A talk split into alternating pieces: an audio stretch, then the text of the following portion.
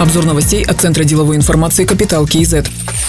Казахстанские предприниматели против введения тотальной маркировки товаров в Евразийском экономическом союзе. Производители безалкогольных напитков, молочной продукции и других товаров считают бессмысленным введение поэтапной маркировки на всю продукцию. В обращении в адрес президента говорится, что они против подхода, который принципиально отличается от международного опыта, где система прослеживаемости вводилась только на очень узкий круг товаров с доказанным уровнем контрафакта. Также отмечают, что предлагаемая маркировка станет дополнительным налогом с потребителей в пользу частного лица, передает Интерфакс Казахстан. По предварительным расчетам, ежегодные расходы только на приобретение приобретение цифровых кодов для молочной продукции превысят 3 миллиарда тенге.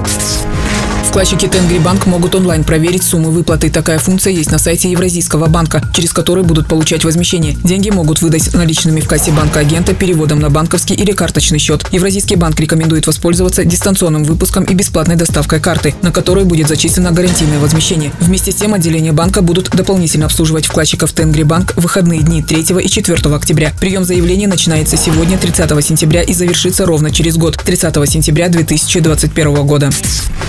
Агентство по защите и развитию конкуренции внедряет новый инструмент коммуникации. Каждую пятницу сотрудники ведомства в режиме онлайн и офлайн будут рассматривать предложения, вопросы и жалобы участников товарных рынков. Обсуждать будут проблемы, связанные с доступом на государственные и квазигосударственные закупки, неравными условиями субсидирования и оказанием господдержки бизнесу. По результатам обращений примут решение по защите конкуренции и сформируют карту барьеров. Это будет реестр проблемных вопросов. Также создают три площадки по ключевым направлениям работы агентства. Это общественный совет, биржевой комитет и совет по барьерам.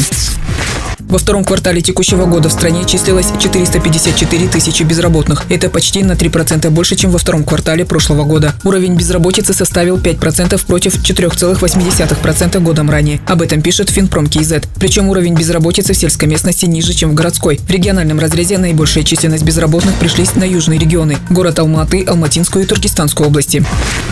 Аким города Рудного Бахытжан Гаязов подал заявление об отставке. Он освобожден от должности с 28 сентября. Бахытжан Гаязов в разные годы был заместителем Акима Кустанайского района, Акимом Алтынсаринского и Аулиекольского районов Кустанайской области. С 2011 года занимал должность Акима города Рудный. Другие новости об экономике, финансах и бизнес-истории казахстанцев читайте на Капитал Киезет.